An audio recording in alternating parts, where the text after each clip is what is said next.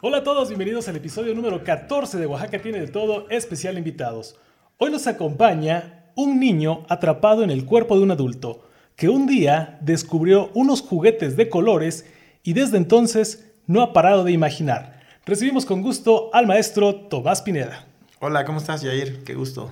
Padiushi Biche, Sikarupendi Binu Bedu. No sé que, si lo hice bien, pero mi intención era decirte buenos días, hermano, qué bueno que viniste. Sí, sí, sí. ¿Más o menos? Sí, está bien así. Padiushi Biche es la pronunciación nada más. Biche. Biche.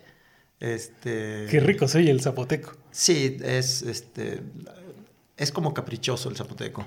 Tiene ciertos... Es gutural, pero también tiene ciertos acentos. La fonética es súper importante para poder darle el enfoque como tal, ¿no?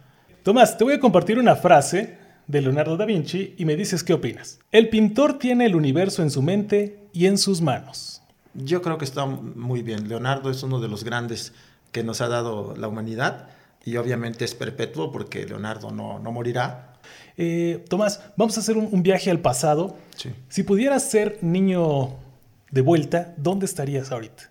Temporada de vacaciones, de niño, ¿dónde estarías?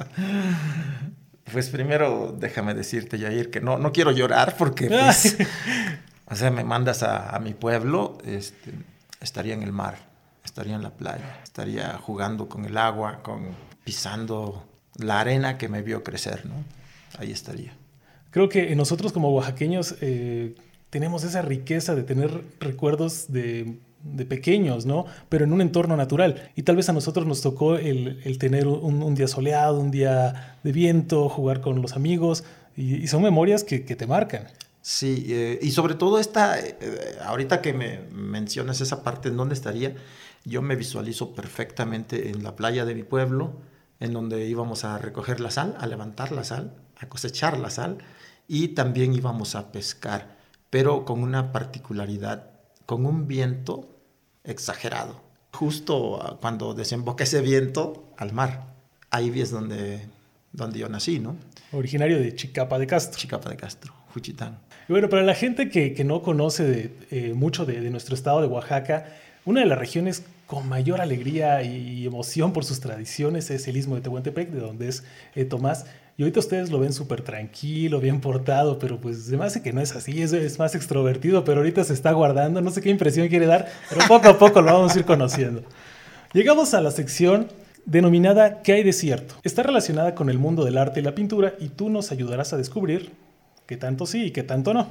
Sí. ¿Qué hay de cierto de que los pintores esconden una historia trágica, grandes aventuras y un amor incomprendido? Ah, suena interesante. Pero no, no es así como que no es el requisito para ser el artista o el pintor. Simplemente que la vida misma tiene muchas facetas y pues hasta ahora que me lo dices, este, caigo en cuestión y digo, bueno, me ha pasado de los tres casos que has mencionado, ¿no? Sí. Sí. Bueno, siempre son este, vivencias que te ayudan a, a crear algo nuevo, ¿no? ¿Qué hay de cierto de que los pintores son muy solitarios? La carrera exige estar solo. El oficio. ¿Para encontrarte? Es como el espacio necesario. Obviamente que sí interactuamos y todo, pero sí se necesita estar en un mundo inmerso en donde las cosas fluyan. Eh, ¿Qué hay de cierto de que los pintores no tendrán para comer, pero tendrán material para pintar? Sí. ¿Sí? Es lo principal, es la premisa. Sí. Como que siempre el, el, el, gusto por lo que haces, dices, ay, bueno, pues hoy no me doy un gustito, pero me compro, no sé, tal pincel o algo así, me imagino. De las primeras veces que empecé a vender, eh, lo primero que hacía era ir a comprar un lápiz, un papel, porque decía, pues, la comida no importa, o sea, me compro un bolillo, un pedazo de quesillo y ya, o sea, pero no puede faltar el material. Te llena más. Sí. Ok, ¿qué hay de cierto de que eh, los pintores tienen fama de ser mujeriegos? Pues es la fama. no, lo que pasa es que sí se crea un enigma. Definitivamente el artista, el pintor es un, eh, es un ser enigmático. Hay muchas cosas que este, quisiera uno saber. Me ha pasado, por ejemplo, yo admiro a tantos pintores y, bueno, artistas, hombres, mujeres, y de repente digo, bueno, ¿y cómo es su vida? O sea, ¿qué hay detrás del personaje que, que, crea esas grandes obras, ¿no? Ese enigma me encanta. Y entonces yo quiero saber, yo así conocí a muchos, conocí a, eh, bueno, Leonardo da Vinci, como decías, ¿no? Que hay de Leonardo da Vinci? Ya no es de nuestro tiempo, ya no vive, pero yo cuando tuve la oportunidad de ir a Vinci o de ir a Florencia, dije, quiero llegar a Vinci. Y fui, fui. ¿Y qué se siente estar ahí en, ese ambiente? Es impresionante. O sea, ¿comprendes el por qué, de eh, dónde surgió todo? O... Pues los paisajes son los mismos que tenían los estudios, ¿no? O sea, esos paisajes que uno ve allá, o que ven los estudios en los bocetos, en las pinturas, viven. Eh, la iglesia donde se bautizó Leonardo da Vinci es un museo, el Museo Leonardino, y ahí están todas las máquinas que él creó. Pero sus ideas ahí están, sus inventos ahí están. Entonces, eh, eh, tener el privilegio de tocar la piedra que dice uno, ¿en serio? Leonardo, ¿dónde estás? alguna ocasión, en alguna ocasión me dijo alguien, ah, tú eres Tomás Pineda. Sí, le digo, ahora tengo el rostro de la pieza que veo. Se, me hizo interesante. Oye, de, ¿qué hay de cierto de que el arte no es lo que ves, sino aquello que haces ver a los demás? El objetivo del arte en sí cuando, cuando se comparte una pieza, que el otro tenga una reacción. O sea, si, si el diálogo, vamos, a través de la obra de arte se da cuando hay una respuesta del espectador. Pero como dices, no precisamente tiene que ser lo que tú intentaste decir, sino es lo que generas en, en, el espectador. Exactamente, sí. Y eso, de eso se trata, o sea, porque si no sería como muy autoritario, ¿no? Muy, muy parcial. No, tiene que ser de qué es lo que entiende el otro. Espontáneo también, sí. ¿no? Sí. Cierto. Sí. Bien, entonces, ahorita estábamos eh, al inicio pues mencionando una, una, pequeña frase en zapoteco y, me gustaría que tú nos compartieras un poquito. Yo aquí tengo unas. Igual tú me dices si, para empezar, si me entiendes y si se pronuncian así. Por ejemplo, tu la lu. Tu la lu. Tu la lu. Sí, ¿cómo te llamas? ¿Cómo te llamas? Bueno, ahí estamos compartiendo para la gente de otros estados, de otros países, el idioma zapoteco que está arraigado aquí en la cultura oaxaqueña y en las regiones del istmo, pues eh, sigue ese afán por mantenerlo, ¿no? Y, que se conserve. Y otra, otra frase que, me gusta mucho, no sé si esta es correcta, dice, Guye Bigapadiushi. Vete o que te vaya bien, pero Bigapadiushi es como te, te saludo. Ah, No sé cuál. Ajá, yo lo tenía así como que ve a saludar. Sí, ve y saluda también. Sí, ah, también se puede interpretar así, sí. Ok, y la última, eh, Sikaru Cho. Algo así, que es como que te vaya bonito, no sé. Sí, Sikaru Cheu. Cheu. Cheu. A nuestra identidad la tenemos que llevar siempre y tenemos que refrescarla. Pero, por ejemplo, eh, nuestro zapoteco que se han hecho muchos este, escritos y todo, pero no hay como una real academia del zapoteco, ¿no? es más una herencia cultural. Interpretativa también, Interpretativa y que se ha heredado de manera verbal, ¿no? Oye, vamos a ir a, la parte de las preguntas random. Responde lo primero que te guste. Platillo del istmo favorito. Armadillo. ¿De qué forma? Este, ¿En amarillo? horneado. En horno. En horno. Y como, sabes que no, acá y sabe, pues va a decir armadillo, ¿no? Pero ¿cómo es? ¿Como doradito? Como... No, el armadillo tiene, sí, es, es, sequito. Le dejan un, caldito que hierve con todas las verduras que lleva dentro de la, carne, como si le abrieran al armadillo, le meten la, la papa, este, le meten canela y todo. Pero este, el horneado no es una carne que tiene aceite, sino que tiene, se cocina con la grasa natural. Ah, se hidrata con un poquito de la salsa que se le pone, la salsa de tomate, pero realmente eh, la grasita del animal es lo que suelta para que le dé un sabor especial. No tiene aceite, no tiene manteca. Bueno, vamos a llamarle, tiene una grasa de armadillo. Natural. Pero sabe a pescado, sabe a pollo, sabe a res, sabe a cerdo, sabe a... Ah, como una cosa un crisol de sabores. Sí, sí, sí, algún día, algún día. Caminar descalzo a la orilla del mar o meterte a un río tranquilo. ¿Qué eliges? Caminar descalzo a la orilla del mar. Sí, ¿no? es como sensorial. Sí, totalmente. Yo cuando llego a un lugar este, lejos de mi patria, lejos de mi lugar donde yo nací, siempre quiero tocar la tierra con mis pies. Es como una memoria. Es una memoria porque así crecí, así, este, así concebí al mundo. Si pudieras convertirte en un animal, ¿cuál eliges? Toro. Si pudieras tener de maestro por un día a un pintor famoso, ¿a quién eliges? Sería Leonardo da Vinci. Y ya, haz cuenta, ya, ya lo tienes aquí. ¿Qué le preguntas? ¿Qué le dices? ¿Qué quieres que te enseñe? Quiero observar. Con eso tienes. Sí, no, no le haría ninguna pregunta, nada más observaría. Si fueras un escritor famoso, ¿cómo se llamaría tu bestseller? Posiblemente hojas sueltas sobre Chicapa. Ay, eso ya lo tenías pensado, ¿eh? Se me hace que No, no, no, no. Lo que pasa es que he hecho algo así. ¿Ah, he sí? escrito algo. Entonces, ¿qué sería? Son hojas sueltas. Son añoranzas, sería una narrativa. eh, son añoranzas sobre lo que viví, que fue un periodo muy, muy interesante en el pueblo, que de alguna manera me, dio- me da identidad y que también, de, partiendo de ese punto, puedo este, visualizarme en el extranjero o, o en otros, otras latitudes pero siempre regreso a mi origen sabiendo que es maravilloso haber nacido ahí. ¿Café en jícara o en taza? Jícara. Coméntale para la gente, ¿cómo sabe un café en jícara? ¿O ¿A qué nos referimos con Uy. jícara? Sabe a- al cariño de mi mamá. ¿Cómo se llaman tus mascotas? Dushu, que significa bravo, Yu, que significa tierra, y Bakanda, que significa sueño. Bacanda, qué bien se oye ese. Sí, Bakanda. Son, son este, perros los que... Son tres perros. Sí. ¿De qué raza son?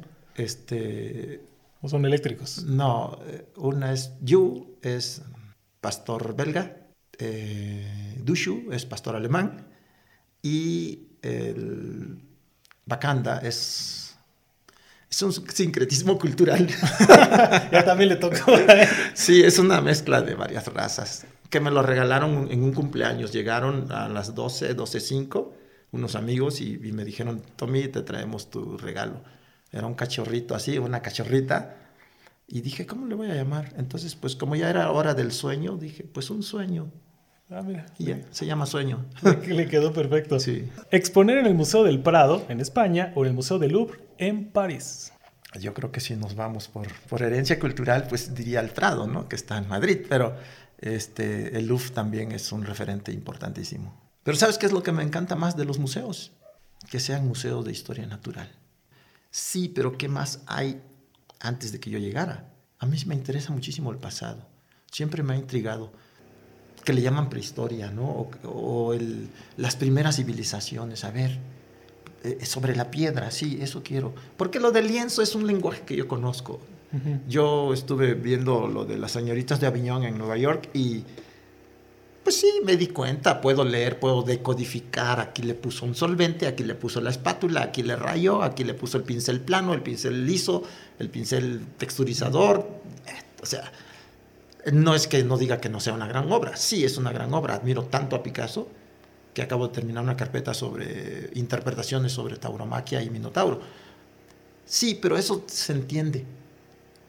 Pero lo primario, Lo básico. lo básico, el origen, la esencia, no sé, o sea, algo que, que no tenga autor. Eh, ¿Tu accesorio favorito para crear dentro de la pintura? El lápiz. Porque el lápiz es el principio, es el instrumento básico. Y, y un lápiz si se toma así, es mejor.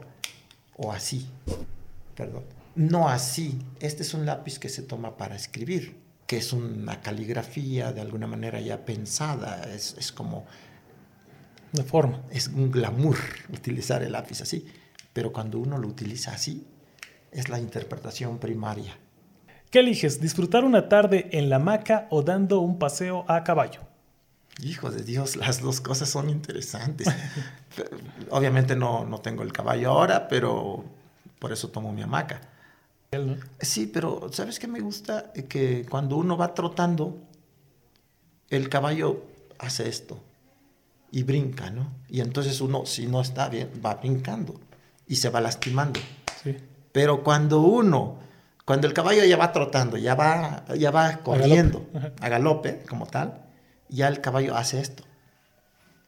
Ah, Entonces ya no es el golpeteo, sino ya es nada más un balanceo. Y eso es bien bonito.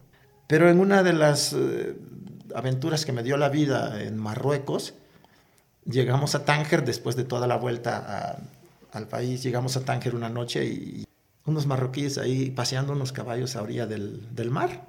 Es mi oportunidad para montarme un caballo. sabiendo de mi debilidad física, ¿no? Entonces yo les dije, me quiero montar un caballo. Y tengo una foto, un caballo blanco. Finalmente, ¿cuál es el cuadro que más te ha impactado y por qué? Un grabado de Durero, que se llama Melancolía. Alberto Durero, un renacentista alemán, eh, impresionante. ¿Pero qué, qué, te hizo sentir? ¿O por qué? Me ha impresionado por la calidad del dibujo en la línea que maneja. El 2011 marcó significativamente una etapa de tu vida que te hizo renacer en muchos sentidos, Sí. tanto física como mentalmente. Un ingrato, alterador del sistema nervioso, te puso ante tu más grande reto. Sí. Se llama síndrome de Guillain-Barré. La vida tiene, la vida es un libro maravilloso. No sabemos de qué tan grueso sea ese libro, ¿no? Pero, pero ese libro tiene muchísimas páginas. Eh, cada página tienes que disfrutarla día a día. De repente hay una página que es oscura, que es difícil de superar y, y si uno supiera que va a llegar ese día, tratarías de saltarte eso, ¿no? Pero no se puede. La vida te dice, este es tu libro, disfruta tu libro. Y todos los días tienes que leer tu página. ¿Qué Pero- pasó? ¿Qué pasó en ese momento? Que yo duermo y, y- y despierto y soy otro. Y a partir de ese día simplemente no pude caminar, no pude moverme, no podía respirar. Acudieron mis amigos, mis familiares a salvarme. Eh, me salvaron estoy vivo. Sí, de repente el cansancio, esta, este síndrome es muy cansado, la espalda se quema. Se quema por no moverse, se quema por... porque te quema la, la base que te soporta. Perdón que hable de ti, pero es lo que me soportó. Voy a hablar en mi persona, ¿no? Entonces, eh, la, la base quema, el tiempo es desesperante, el, las lágrimas fluyen, eh, la impotencia también. Dice uno, pero no puedo mover ni cerrar los ojos. Y sentirse atado en esa situación, pues es difícil. Al final, es difícil, pero al final entendí una cosa, que si tengo un problema, entendí que tengo el primer paso para resolver ese problema, es aceptar mi realidad. ¿Sabes qué hago ahora con mis páginas? No nada más las leo, las dibujo.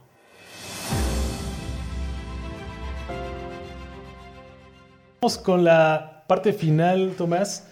Eh, estamos en una sección que se llama ¿Te acuerdas de? Tengo aquí tres imágenes y vamos a ver qué reacción tienes o qué recuerdo nos compartes precisamente de estas imágenes. A ver, qué sorpresas. Ok, elige una Dios. y la vas a mostrar a, Esta. a la cámara. Sí. ¡Wow! ¿En dónde está la cámara? Aquí. Ahí, ahí. Sí. Cuéntanos, ¿de qué se trata esa, esa bonita estampa? Es una bonita foto que tomé en Guantánamo, en Cuba. Eh, la primera vez que llegaba a, a la provincia de Guantánamo.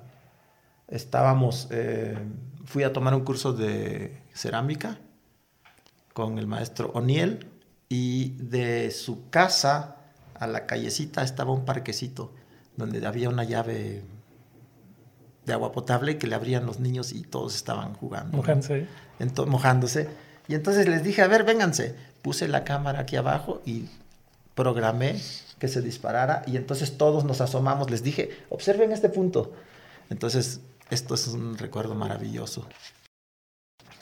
En Monte Albán este, este, tuvimos una exposición y, eh, bueno, me gustó esta foto porque hacía mucho frío y pintamos allá. Y fue una mañana en donde tenía yo que taparme porque hacía un viento fuerte. Y eso que amo el viento y es parte de mi piel, pero es una foto muy bonita. Mucha fuerza esa foto. Y vamos Sí. con la última. ¡Wow! Esta foto me la tomó mi compadre Alejandro Martínez, eh, una visita a... ¿Cómo se llama este pueblo? Aquí por Ocotlán. Es un pueblo donde hacen el mezcal. Se me olvida el nombre. ¿Minas? No. Santa Catarina Minas, exactamente, sí. Santa Catarina Minas fu- es- este, fue la visita a los palenques previo a la carpeta exclusiva sobre el mezcal. Está muy padre esa foto. Está. Es- Genial. Sí. Eh, Pero es, es- lo que está volando son semillas No, o es, es el arena? agua. Agua. Ah, Lo que pasa es que yo agarro, estaba un tanquecito, porque ellos tienen varios tanques porque necesitan mucha agua para el proceso de, del mezcal. Entonces agarro el agua y empiezo a hacerle así. Entonces mi compadre llega y pum, toma la foto, ¿no?